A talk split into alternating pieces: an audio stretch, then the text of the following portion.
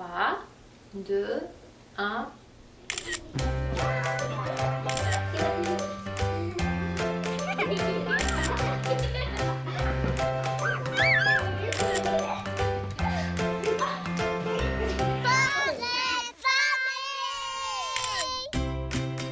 Bonjour mes amis, comment ça va? Bien, bien, je le souhaite. Un petit spécial aujourd'hui, Noah en régie. Noah, 9 ans, qui accompagne Mathieu Tessier derrière la console. C'est un vrai plaisir de les avoir euh, devant moi et ça devrait bien ponctuer cette émission. Marianne Paquette, bien sûr, avec vous. Pour la prochaine heure, vous écoutez Portrait de famille sur Canal M. On est en plein dans la semaine de la semaine québécoise de la déficience intellectuelle qui a commencé hier. Et c'est dans ce cadre-là que je vous présente le portrait de famille de Stéphanie Cloutier, les mamans de deux grands garçons, Noah, donc en régie, 9 ans, Logan, 5 ans, et d'une petite puce de seulement 18 mois, Lily Rose. Cette semaine, encore, comme à l'habitude, vous commencez à le savoir. Hein, vous connaissez ce concept maintenant, ça fait plus de 20 semaines qu'on est en onde. Je me suis inspirée du quotidien de Stéphanie pour construire l'émission, de ses préoccupations, de son parcours et de ses défis du moment, de ses questionnements du moment. En deuxième partie, donc, on joint Agathe Tupula-Kabola. Elle est orthophoniste, auteure, directrice générale de la clinique Proaction, avec qui on parle de troubles de langage chez les personnes trisomiques et surtout de ce qui peut être fait de façon concrète dans le quotidien pour les aider à mieux s'exprimer. Aussi en studio avec nous, on a la chance d'avoir Nathalie Bolduc, elle est conseillère en génétique, présidente de l'Association canadienne des conseillers en génétique. Et avec elle, on discute d'un sujet aux multiples enjeux délicats donc complexe, d'actualité aussi, le programme public de dépistage prénatal de la trisomie 21 et tout ce que ça peut engendrer comme émotion, comme réflexion auprès des familles, mais de la société aussi. Et je vous le dis, mes amis, il y a matière à discussion et réflexion ici. On ne réglera pas ça en 10 minutes avec Nathalie et Stéphanie, certainement pas. En chronique aujourd'hui, des conseils, des stratégies pour l'alimentation des tout-petits avec notre ergothérapeute. Je dis notre, parce qu'elle est un petit peu en résidence ici, c'est Josiane Caron-Santa. Elle est également propriétaire de la clinique d'ergothérapie Les Mille Pattes à Boucherville. Et finalement, Dernière section d'émission, la ressource qui est un petit peu euh, différente aujourd'hui, c'est plutôt une invitation que l'on vous lance à aller au théâtre, voir la pièce Gamette de l'auteur Rebecca Deraspe, qui est présentée en ce moment au théâtre La Licorne, et ça jusqu'au 24 mars. Ça parle de deux filles, les meilleures amies du monde depuis toujours. L'une est enceinte d'une petite fille handicapée et ça va soulever beaucoup de remous entre les deux. Restez là, ça va être bon ce show-là.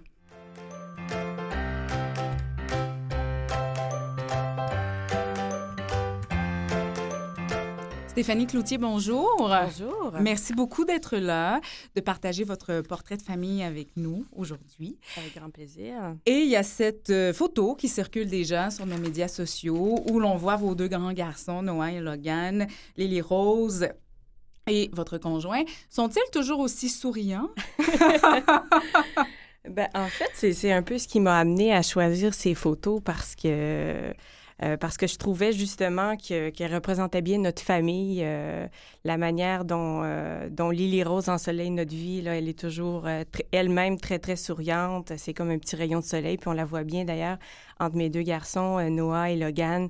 elle, est, elle pose tout fièrement les, les, bras dans les airs. Ça la représente bien.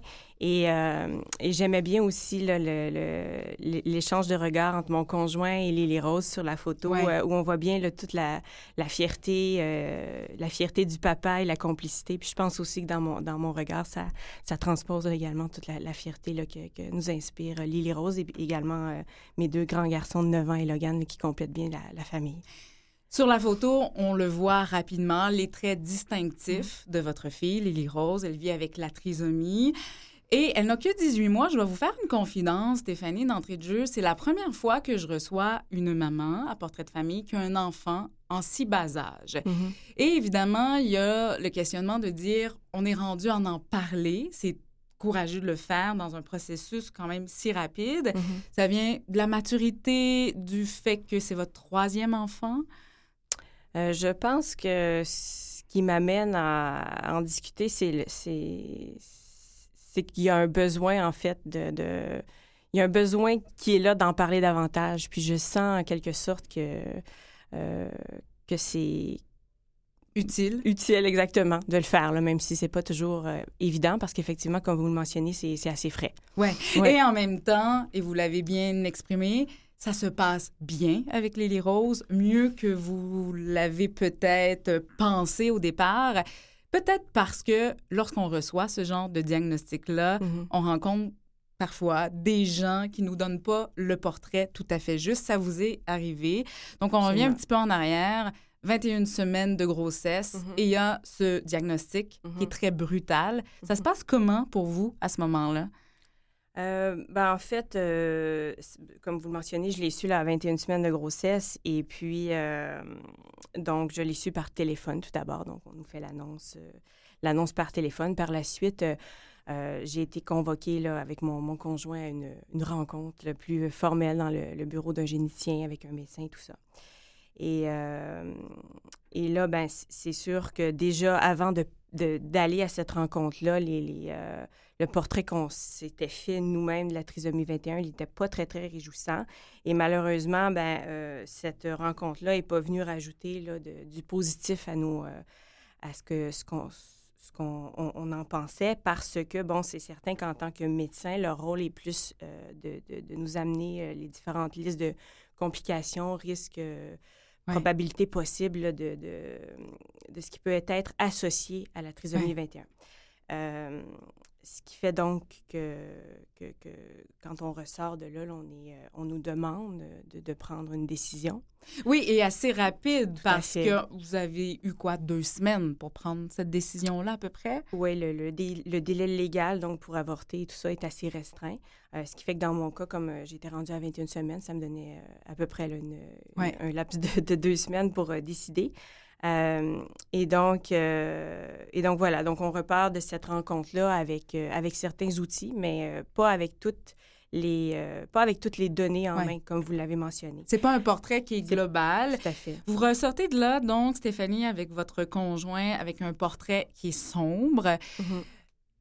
pas complet, comme on l'a mentionné. Et à ce moment-là, il n'y a pas dans l'idée encore, dans le collimateur, de garder cet enfant-là.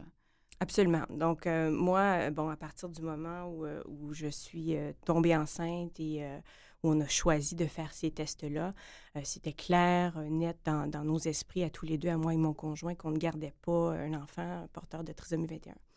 Euh, même, je vous dirais, au moment où on me fait l'annonce de, sa trisomie, ce n'est pas envisageable à aucun moment.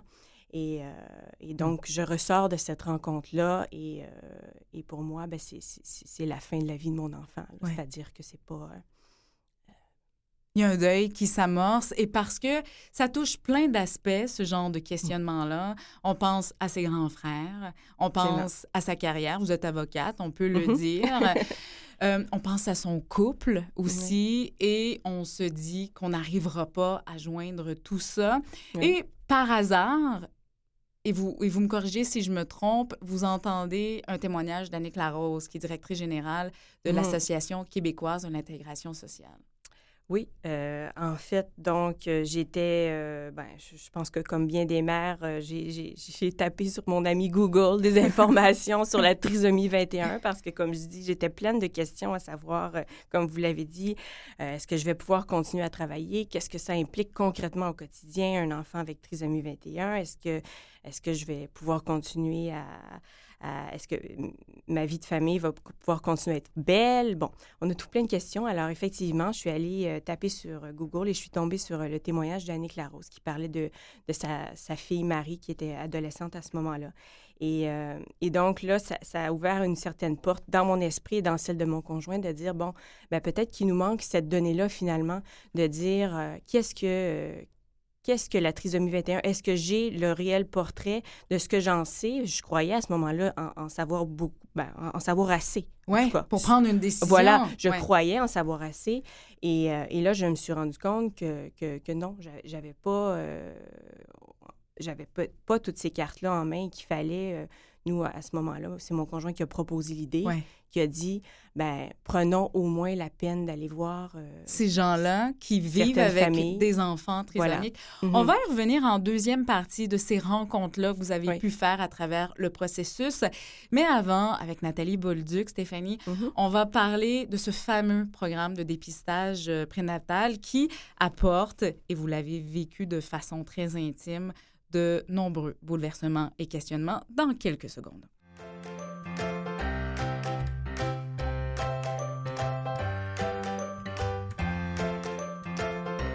Nathalie Bolduc, bonjour. Bonjour. Vous êtes conseillère en génétique, présidente de l'Association canadienne des conseillers en génétique. Merci beaucoup d'être là. Je dois le dire, on a eu beaucoup de mal à trouver quelqu'un capable euh, ou pas nécessairement capable, mais ayant le courage et l'envie de le faire. C'est un sujet complexe, Mm. vaste. On n'arrivera pas à tout euh, raconter, tout expliquer en, en 10 minutes. Peut-être complexe parce que ça soulève beaucoup de questionnements, Nathalie, et parce qu'il y a deux côtés de la médaille. Je pense que vous êtes bien placé pour parler de ces deux côtés-là. Il y a des bons côtés au programme et il y a des lacunes aussi. Tout à fait. Euh, comme conseillère en génétique, no- notre travail est de rencontrer et d'aider les, les familles aux prises avec des décisions difficiles, que ce soit au niveau de prendre la décision de faire un test ou qu'est-ce qu'on fait avec les résultats, par exemple. Euh, et au niveau de la trisomie, euh, c'est pour nous, en fait, en clinique, on a les deux On a les familles pour qui, euh, pour eux, c'est peut-être pas possible d'avoir un enfant avec la trisomie, donc ils considèrent effectivement peut-être interrompre la grossesse, puis avoir accès à l'information pour avoir ce choix et faire une décision éclairée selon leurs valeurs ou leurs euh, difficultés ou leurs ressources à ce moment-là, c'est important. Puis en même temps, en clinique, on a les parents qui arrivent avec un enfant avec la trisomie et qui, eux, ont Mhm. besoin d'être orientés vers des ressources et du soutien de ce côté-là. Fait que moi, ma clientèle est vraiment des deux côtés, donc je, je vois toujours les, les deux. Euh, et il y a quelques années, euh, lorsque euh, il y avait les démarches pour euh, déterminer si on, allait de l'avant avec un programme provincial, euh, il faut dire qu'il y avait déjà un certain accès, mais seulement à travers des cliniques privées. Donc, c'était seulement les femmes qui pouvaient se payer le test qui avaient accès. Donc, il y avait un problème d'équité. Euh, et au Canada, on était la dernière province à ne pas avoir un programme de dépistage à ce moment-là. Mm. Euh, le commissaire euh, au bien-être et à la santé avait été mandaté à ce moment-là pour vérifier tout ça. Et nous, comme, comme conseillère, on avait déposé un mémoire et est allé témoigner. Puis on essayait d'amener ces deux côtés-là. Et le message que nous, on avait donné, c'est il faut qu'il y ait une équité pour toutes les femmes qui veulent avoir ça, mais ça doit être un choix. Euh, et ça doit être un choix qui est bien informé. Puis ça, je pense que c'est la partie clé. Et euh, malheureusement, peut-être que dans le système de santé actuel où tout est très vite, la question de informer est peut-être passée un peu. Un pamphlet, c'est passé. Oui, Euh, c'est ça. Euh, Stéphanie, Oui. votre rencontre avec le généticien lors de, ben, Mhm. suite à- au diagnostic, ça a été quoi, 15 minutes, un pamphlet, Voilà, c'est ça. Un pamphlet, d'ailleurs, je tiens à le mentionner, qui est préparé par le regroupement sur la trisomie 21, qui est, euh, qui, est- qui est donc distribué par eux, parce que sinon, euh, euh, il n'y a pas, en tout cas, à, à ma connaissance, de, de plus d'informations qui, euh, qui est fournie là, euh, via le, le- le- le gouvernement là, et le programme. Donc, c'est les organismes à, à but non lucratif qui, qui, eux, tentent d'informer les familles.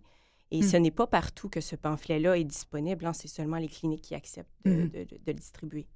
Nathalie, quels sont les outils, je dirais, efficients, euh, qui sont globaux aussi pour aider la famille à prendre une décision éclairée?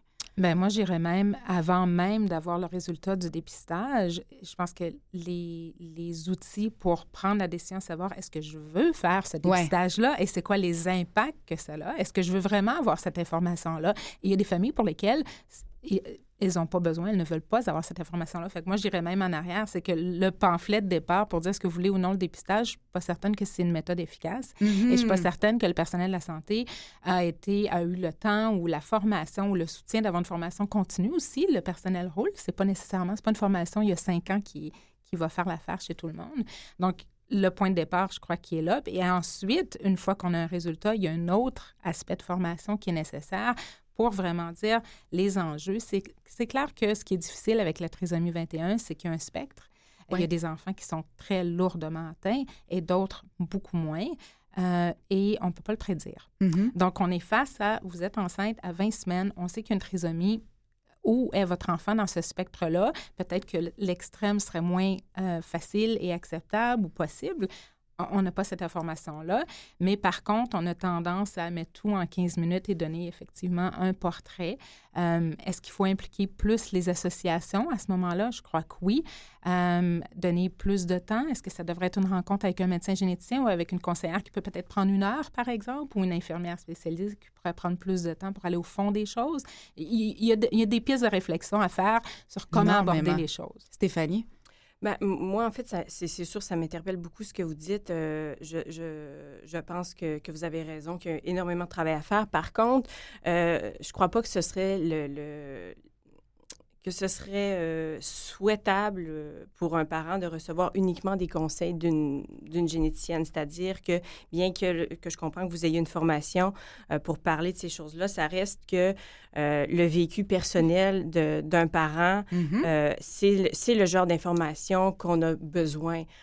Nous, comme tout à l'heure, vous mentionnez bon, qu'il y, a- qu'il y a des enfants trisomiques qui sont lourdes, là, vous avez utilisé le, le vocabulaire lourdement atteint versus d'autres qui sont peu atteints. C'est vrai que le spectre est très grand. Par contre, quand on va voir sur le terrain et qu'on parle avec des familles, on se rend compte que du lourdement atteint, c'est quand même beaucoup plus rare aujourd'hui avec tous les programmes de stimulation.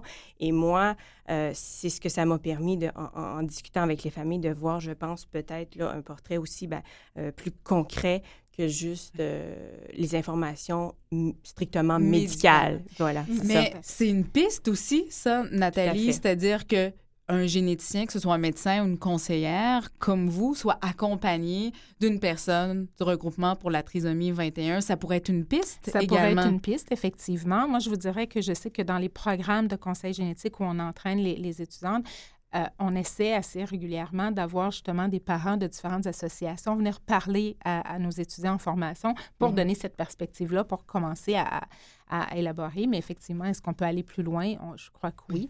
Euh, une partie des, des, euh, des recommandations du commissaire au bien-être était vraiment, oui, le programme de dépistage, mais aussi indépendamment euh, un accès sur les ressources, la neutralité, euh, donner tout ça était là aussi dans le rapport et cette partie-là n'a pas été mise en place.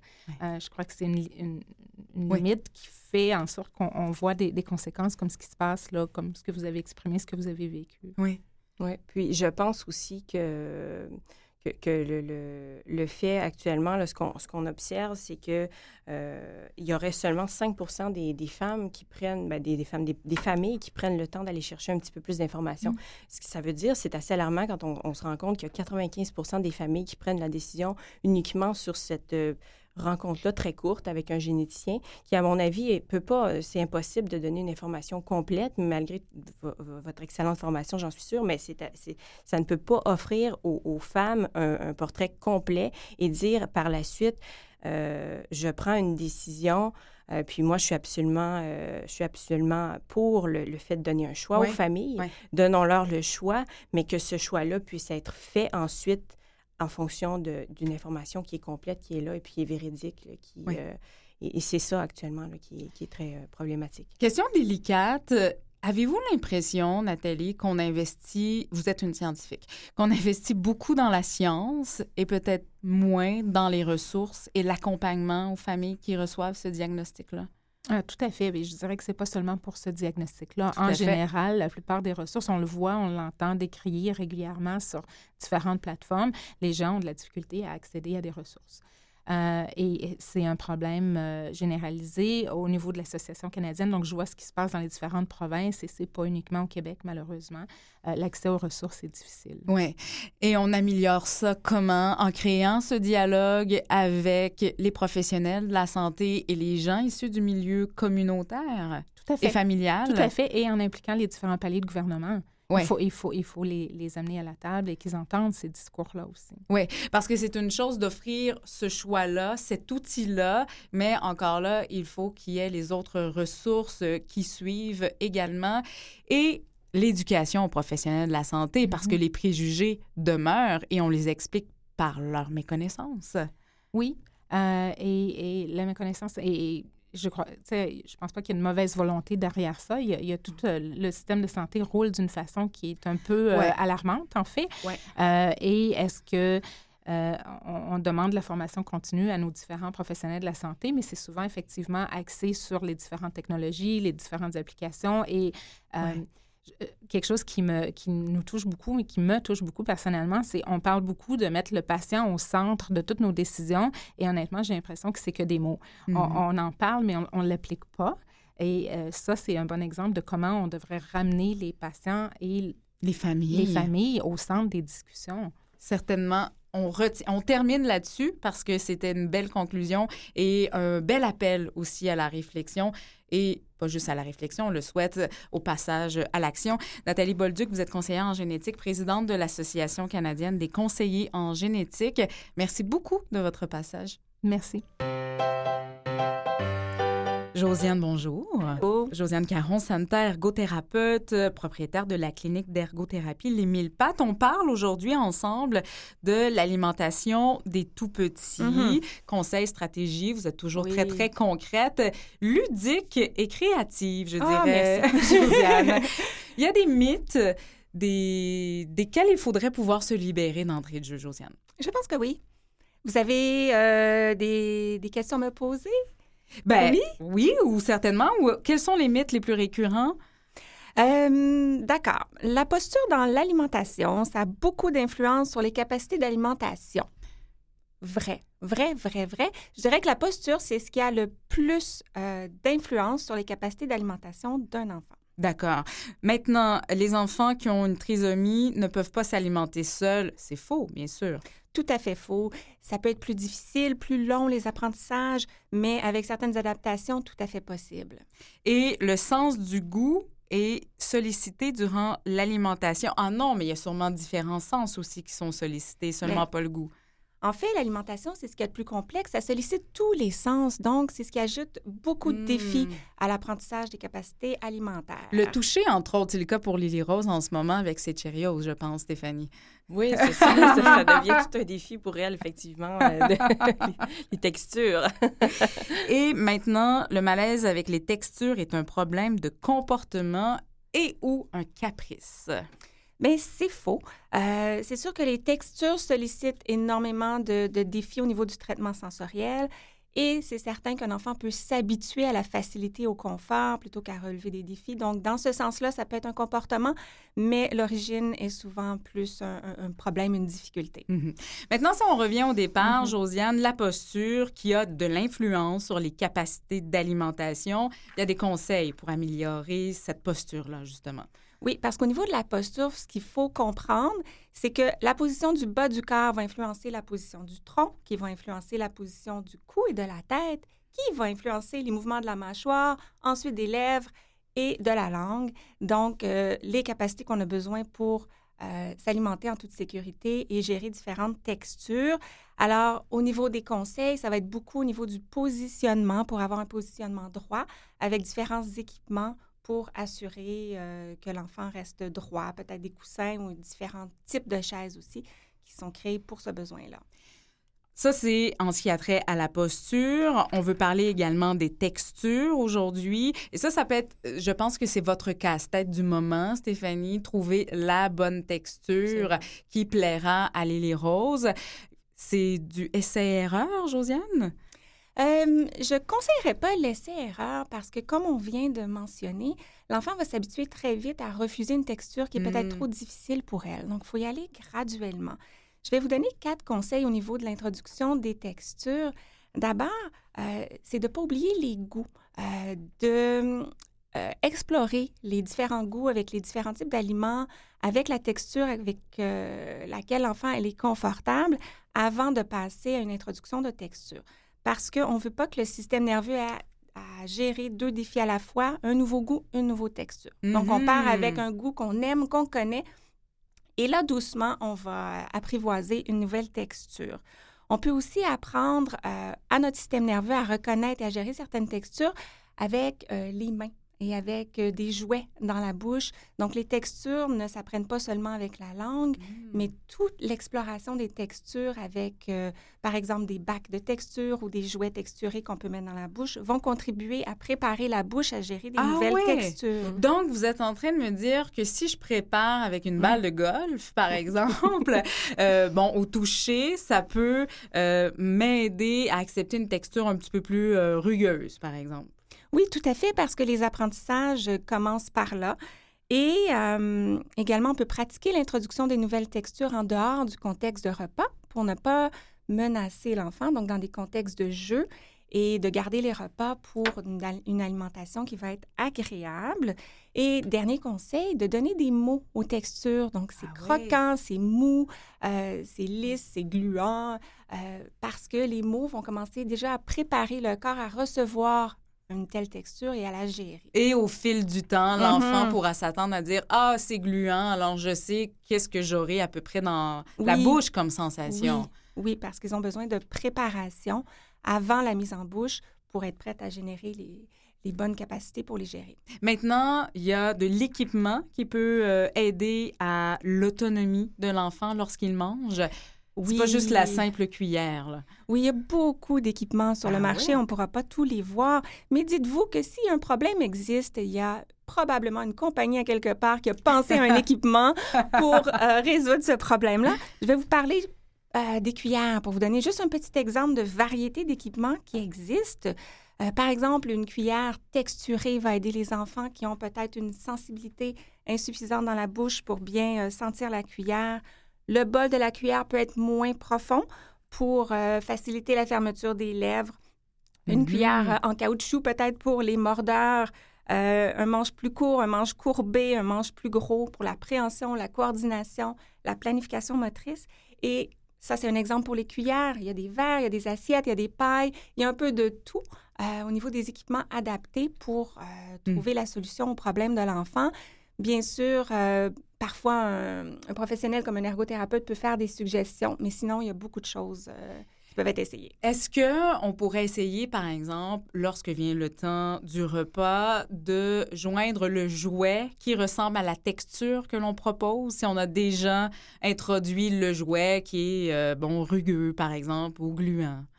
C'est une idée, mais je la conseillerais pas parce que ça peut distraire l'enfant. Et quand Mm. un enfant a de la difficulté à maîtriser les textures, il a besoin de sa concentration pour euh, bien sentir ce qui se passe dans sa bouche et générer les bons mouvements et les bonnes attitudes envers euh, l'aliment. Et évidemment, ben, c'est sûr qu'on a envie que ça soit aisé parce que manger, c'est un plaisir de Mhm. la vie aussi. On a envie de le partager euh, à notre enfant. Lily Rose, qu'est-ce qu'elle aime beaucoup manger, Stéphanie? Euh, présentement, euh, elle, aime, euh, elle aime beaucoup s'épurer. Josiane Caron-Santa, vous êtes ergothérapeute propriétaire de la clinique d'ergothérapie Les Mille Pattes à Boucherville. Vous recevez autant des enfants des ados. josianecaronsanta.com. Et nous, on se retrouve après la pause. Restez là. Bye bye.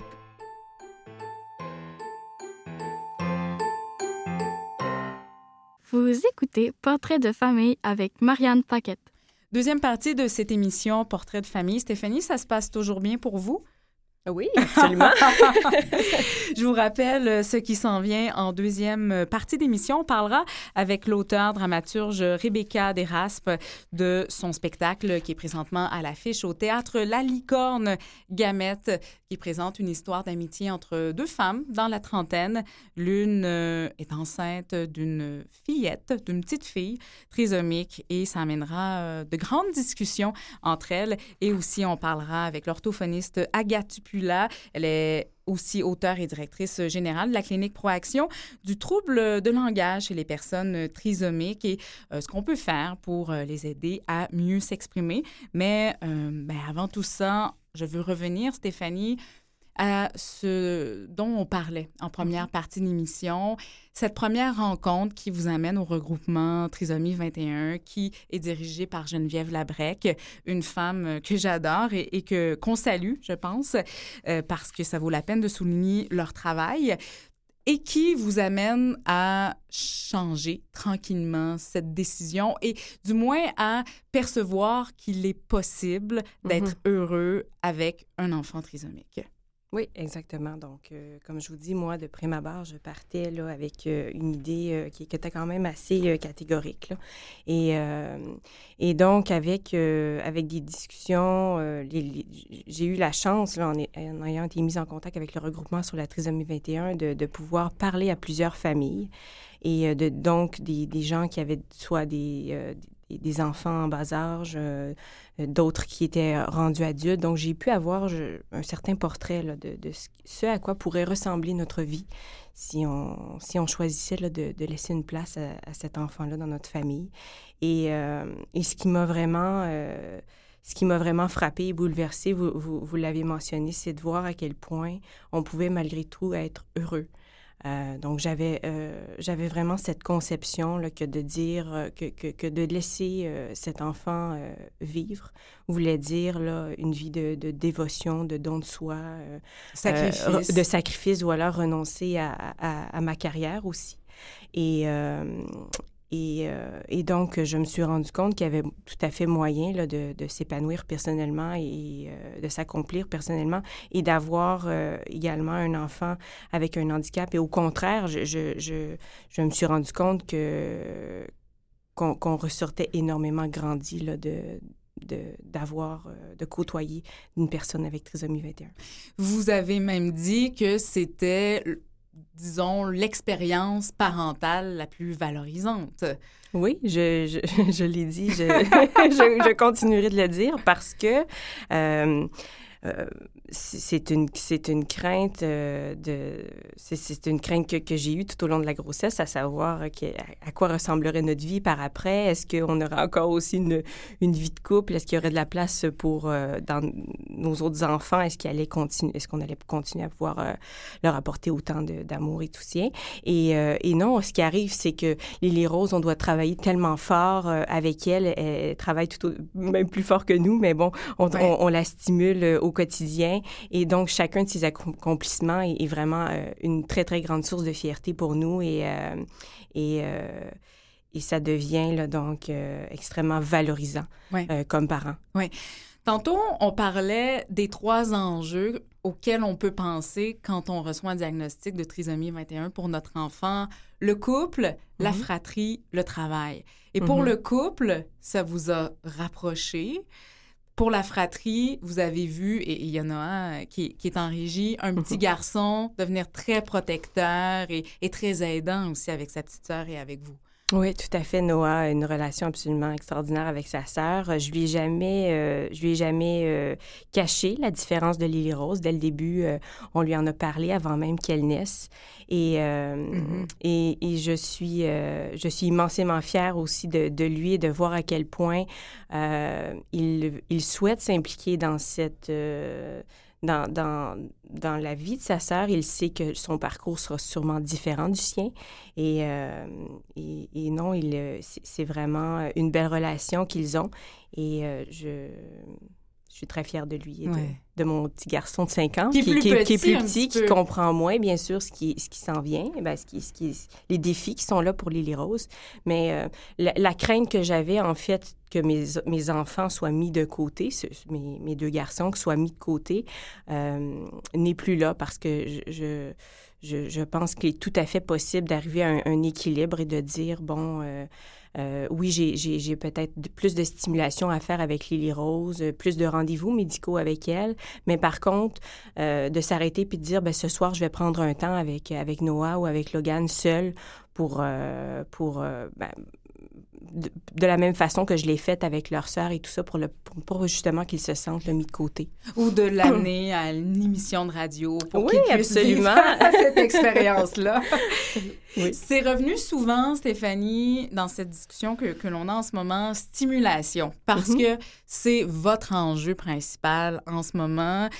Lily Rose n'a pas le processus que ses deux grands frères, pas le même processus, pas le Mhm. même développement.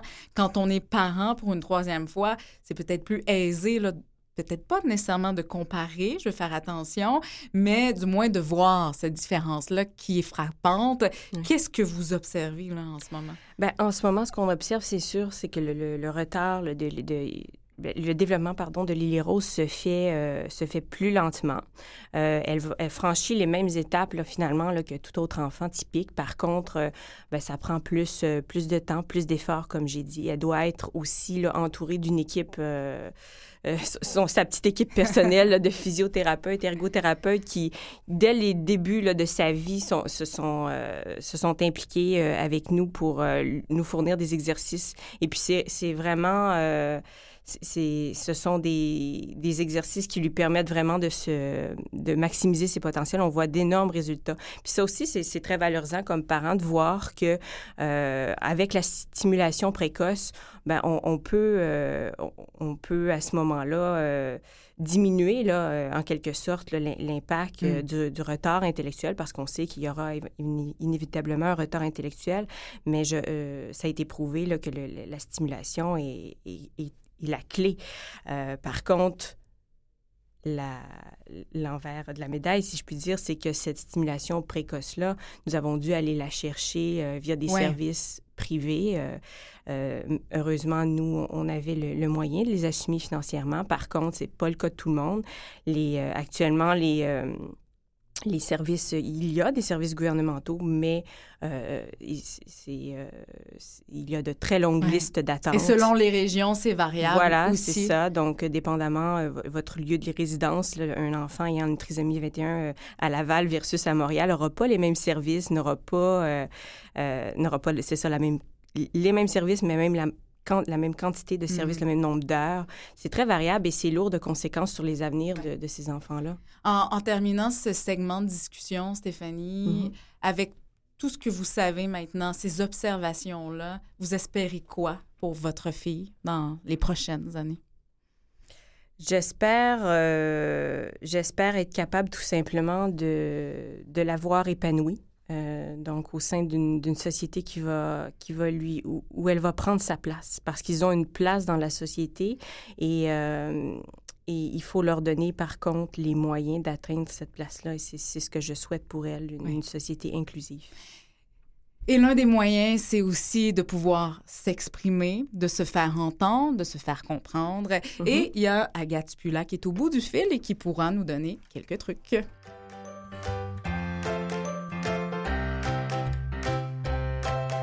Agathe, bonjour. Bonjour, Marianne. Agathe Tupulac-Kabola, qui est orthophoniste, auteur et directrice générale de la clinique Proaction. On discute ensemble des troubles de langage chez les personnes trisomiques, Agathe, aujourd'hui, et de comment on peut comprendre ces difficultés d'élocution, d'où elles viennent. Et euh, ben, bien sûr, on veut être concret, trouver des solutions, des stratégies, des conseils aussi pour arriver à ce qu'ils s'expriment mieux. Les types de langage chez les personnes trisomiques, est-ce que c'est récurrent, Agathe? Bien, en fait, les, les, deux principales caractéristiques qui vont affecter la communication chez les enfants trisomiques, c'est d'abord le, retard cognitif dû à la déficience intellectuelle, puis aussi les différentes caractéristiques euh, morphologiques et physiologiques. Par exemple, les enfants vont avoir euh, une langue plus épaisse, le palais dans la bouche va être plus creux, plus mou. Et euh, ça, ça va engendrer aussi une, une hypotonie. Donc, l'hypotonie, c'est un manque de tonus euh, au niveau de la langue, des muscles du visage, de la mâchoire. Et ça va faire en sorte que ça va être plus difficile pour eux de prononcer certains sons, d'articuler les mots clairement. Est-ce que les causes viennent, je sais que c'est assez récurrent chez les personnes trisomiques, de l'hypotonie? Tout à fait, exactement. Étant donné la, la structure euh, faciale, donc c'est quelque chose qu'on voit euh, chez tous les enfants qui ont une trisomie 21. Euh, toutefois, c'est possible d'agir sur le problème de l'hypotonie quand on sollicite certains muscles mm-hmm. avec des exercices particuliers. Et ces problèmes-là qui apparaissent du point de vue de l'élocution de l'enfant, c'est dès que l'enfant commence à s'exprimer et à vouloir babiller, à vouloir parler, Agathe? Tout à fait, exactement. Euh, l'enfant va quand même euh, avoir un désir de communiquer euh, avant mhm. d'exprimer ses premiers mots. déjà, à quelques mois, on va observer du babillage, on va observer une réaction au sourire, on va observer quand même des, vocalisations. donc, l'enfant a quand même cette force-là de vouloir communiquer malgré ses, difficultés. mais les, les, difficultés vont être vraiment observées vraiment euh, dès quelques semaines, Mhm. dès que l'enfant va vouloir commencer à, à communiquer avec nous. Stéphanie, pour vous, ça a été Mhm. assez tôt de constater que Lily Rose avait certains problèmes euh, euh, pour s'exprimer, d'élocution? Oui, bon, déjà à 18 mois, c'est sûr qu'on on constate euh, que les, les premiers mots n'ont pas vraiment fait leur apparition encore. Et puis, euh, euh, donc, euh, c'est certain que ça demeure un défi là, pour euh, Lily Rose. euh. Oui. C'est un défi pour elle, c'est un défi aussi pour le parent de Mhm. comprendre ce que l'enfant veut dire. Et ça, ça peut engendrer aussi différentes conséquences, Agathe. Oui, tout à fait. Puis en fait, l'enfant qui a une trisomie a du mal à s'exprimer, mais très souvent, les enfants trisomiques vont avoir une meilleure compréhension que euh, le vocabulaire qu'ils sont en mesure Mhm. d'exprimer. Donc, euh, quelque chose qui peut aider quand on a du mal à, à comprendre ce que notre enfant nous dit euh, pour lui faire vivre quand même des succès au niveau de la communication, on peut penser à utiliser des gestes, euh, un support visuel. Donc, euh, parfois, les, les parents ont tendance à, penser que ça peut euh, euh, nuire au développement du langage d'utiliser des gestes et puis de les inciter à moins parler, mais au contraire, quand on associe le geste à un mot, à une expression, puis qu'on utilise la même intonation, euh, l'enfant va être en mesure de mieux comprendre en contexte qu'est-ce que ça signifie la consigne qu'on lui a donnée ou l'expression qu'on lui a dite. Mhm. Est-ce que c'est ce qu'on appelle le système parallèle de communication? Oui, on peut l'appeler comme ça. Puis le système parallèle, ça peut être des gestes, ça peut être aussi euh, un programme qui, par exemple, je pense aux mains animées. Les mains animées, c'est un programme euh, avec des gestes précis. Par exemple, il y a un geste pour finir, il y a un geste pour euh, demander quand on dit donne, euh, pour dire aide-moi. Puis on peut penser aussi à des images comme des pictogrammes visuels. Mhm. Et ça, ça crée un succès chez l'enfant qui, bon, arrive à mieux se faire comprendre, à mieux s'exprimer et qui, ce que l'on souhaite pas, se replie sur lui-même et coupe la communication. Exactement, parce qu'on veut qu'il conserve le désir de communiquer, puis euh, que ça soit positif pour lui de communiquer avec son entourage. Oui.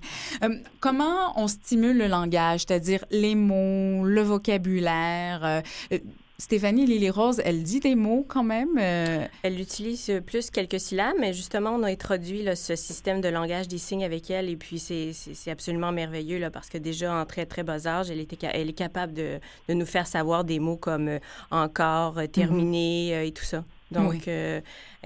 effectivement, elle les comprend, elle, comprend ce qu'on dit, mais elle n'est pas capable de le mettre encore, de l'articuler. Mhm, mhm.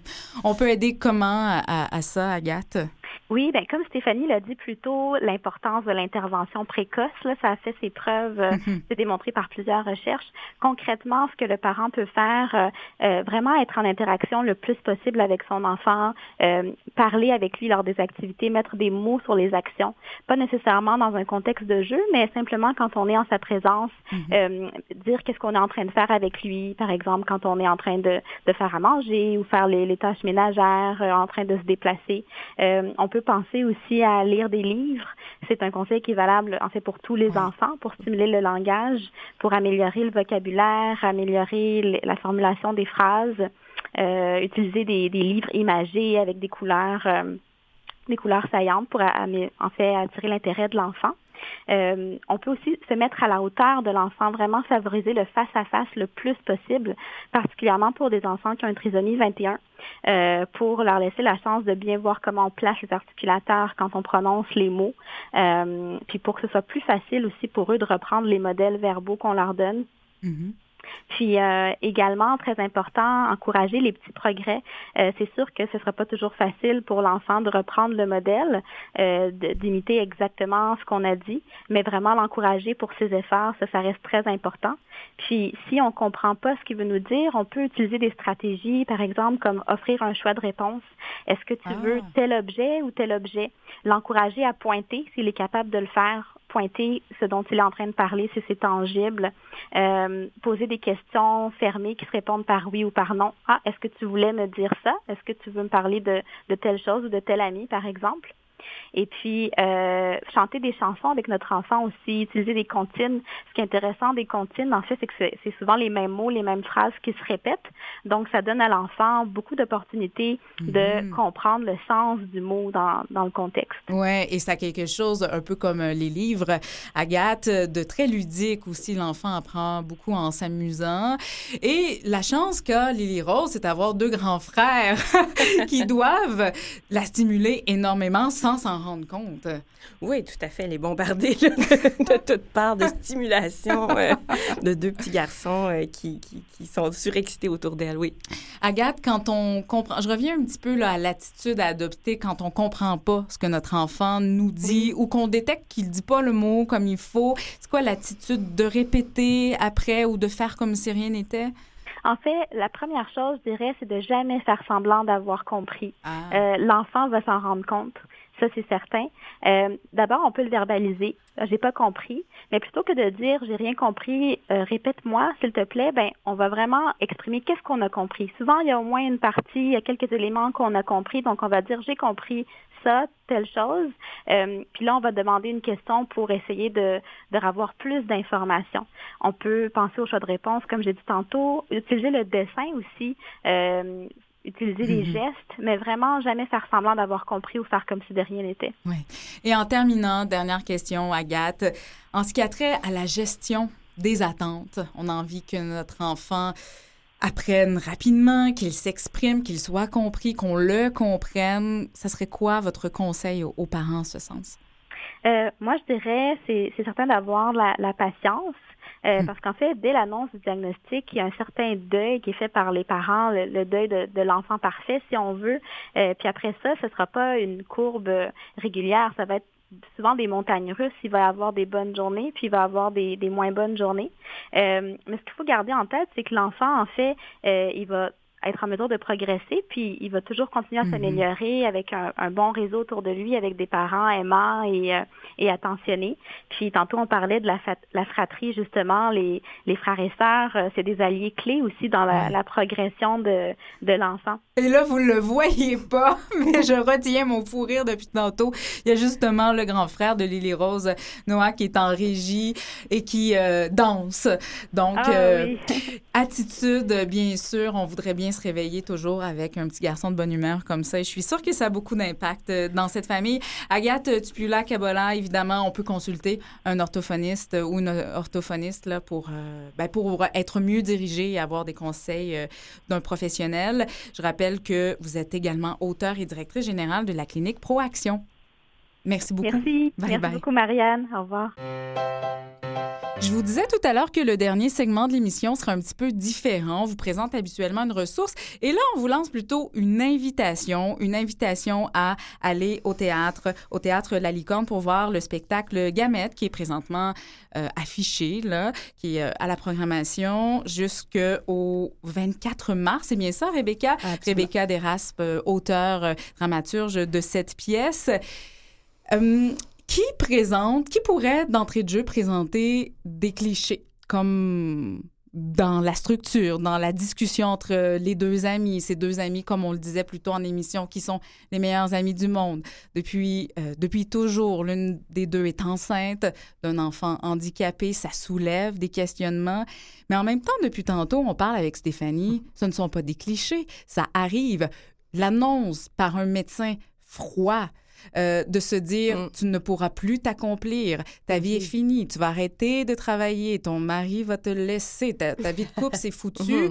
On passe à travers ce Ah ouais. genre de questionnement-là pour Moi, je me vrai. suis- Je me suis totalement reconnue dans, le, dans, les- dans les discours qui étaient, euh, qui étaient échangés là, par les deux amis. Euh, c'est exactement les, les, les, les choses que l'on m'a dites, moi, mes amis, mes proches. euh, euh, c'est les choses qu'on m'a renvoyées. euh, et, euh, et donc, euh, et puis en même temps, moi, euh, vous l'avez mentionné plus tôt, je suis avocate et tout ça, donc j'avais également des grandes ambitions professionnelles. Alors, c'est exactement le, portrait qui est présenté dans la pièce. Et donc, effectivement, quand j'ai commencé à dire autour de moi, ben peut-être qu'on envisage de garder Lily Rose. Euh, ça, c'était comme une décision totalement irrationnelle qu'on, me disait, euh, voyons, tu y penses pas, ta carrière, tes enfants, bon, toutes les, tout ce qu'on voit dans la pièce, c'était tout à fait le discours qu'on me renvoyait. Et euh, même la, description de, de médicale, en fait, la, rencontre avec le médecin c'est d'une troublante vérité. Ouais. Rebecca, je te tutoie parce qu'on se connaît depuis euh, plusieurs années. Lorsque tu as amorcé cette écriture-là, pensais-tu être tant que ça sur ton X avec ce genre de situation? Absolument pas. En fait, au début, moi, c'est une commande euh, de la compagnie qui produit la pièce, Les Biches Pensives, qui voulait que j'écrive une pièce sur l'accomplissement féminin. Et là, j'ai réfléchi, je me suis demandé, OK, comment euh, on peut mettre, ces, ancrer ces questions-là dans quelque chose d'intime, dans quelque chose qui, serait vraiment une vraie bataille idéologique entre deux amis. Et au début, début de l'écriture, en fait, la, la, femme se faisait euh, annoncer que son enfant avait 60% de chances euh, d'être trisomique.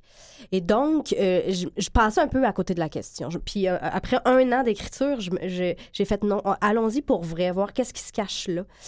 Et puis, euh, à partir de là, à partir euh, du moment où est-ce que j'ai pris la décision d'y aller pour vrai, ben je me suis rendu compte que, premièrement, bon, quand les femmes se font annoncer que leur enfant va être trisomique, on, leur propose immédiatement l'avortement. Il n'est mm-hmm. pas question... Euh, en tout cas, pas tant d'alternatives au départ. Tu, peux, le garder. Je ne sais pas si c'est votre histoire à vous. Ben, en fait, c'est sûr que les, pressions sociales sont largement en faveur de l'avortement. Et, et d'aller et médicale, mais puis d'aller contre cette, euh, cette majorité, ce 90 mm-hmm c'est une pression immense. C'est-à-dire que là, on, a le, poids d'une décision, puis là, on vient de nous rajouter le, poids de du, ce que vous appelez dans votre pièce la, la corde des opinions. Là. Oui, oui, oui, la chorale des opinions. La chorale, la chorale, voilà. Donc, tous ceux qui, qui, qui vous disent ce qu'ils en pensent, qui de, ce que vous devriez faire, mm-hmm. Mm-hmm. c'est... Euh, oui, et de faire le bon choix, cette pression-là euh, qui est révélée par les deux personnages. On va découvrir que l'autre personnage aussi a un secret qui l'a amené à se questionner sur les choix qu'elle a pu faire dans le passé, mm-hmm. faire les,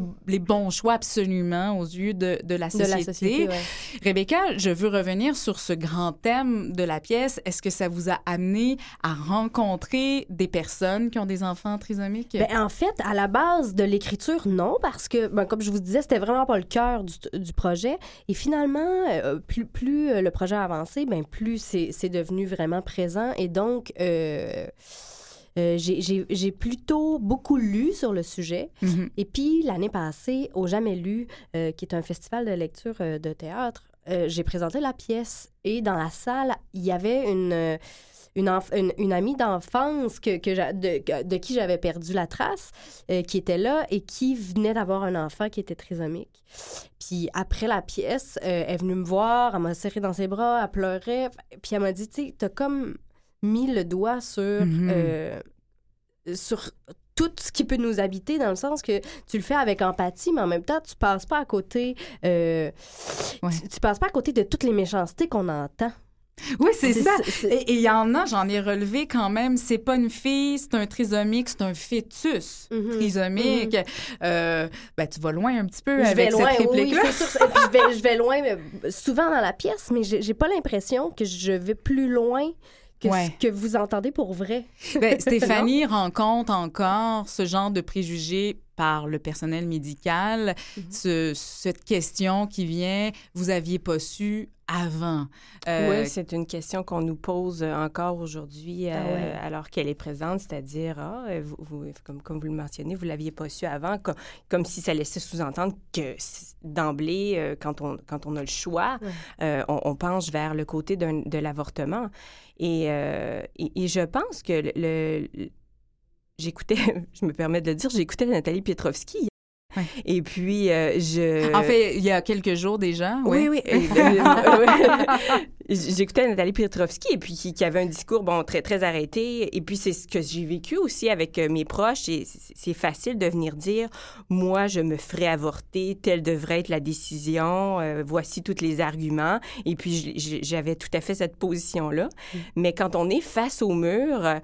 qui que que c'est que c'est nous qui devrons ensuite ouais. vivre avec le poids de cette décision là euh, ça devient plus aussi évident euh, je, vous le dis très, très fortement, c'est plus... Euh, je pense que peu de gens aussi qui, qui se permettent de, de, de, nous donner leur opinion et de savent réellement ce que c'est mm -hmm. que de vivre avec, premièrement, est-ce qu'ils savent ce que c'est de vivre avec un enfant trisomique?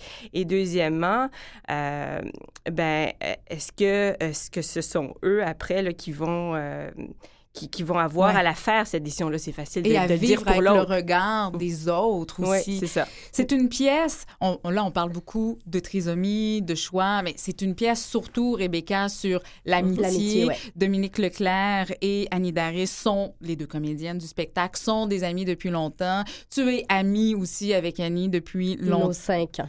Donc, euh, de parler d'amitié, j'imagine que ça prenait tout son sens, de féminisme Oui. aussi, parce Ouais. que tu es féministe euh, bien Oui. et de parler d'accomplissement de soi. Pensais-tu, euh, là, ça fait quelques jours quand même que la pièce euh, est, est à la licorne, avoir ce genre de réaction-là? Euh, euh, par rapport à... À la pièce par rapport à son sujet, à, à la Mais réception. je savais que j'allais toucher quelque chose de sensible et, parce que c'est des questions hyper glissantes. Et je veux revenir sur quelque chose que vous venez de dire à propos des convictions. De, on a des convictions, mais face à une situation euh, Mhm. concrète, on peut Ouais. complètement se surprendre. Mhm. Mais c'est ça dans la pièce, à la, à la fin de Lou, c'est exactement, ça fait référence à ça, c'est qu'elle fait face à ses convictions, euh, elle, fait, fa- elle fait face au concret de ses convictions, puis elle n'est pas capable de Mhm. de- d'assumer, euh, en tout cas, peu importe, là, je ne vais pas donner les punchs. Non, parce que, et justement, euh, il faut y aller. C'est jusqu'au 24 mars. Rebecca Derasme, auteure de cette pièce Gamette, merci beaucoup. La licorne, théâtre licorne.com.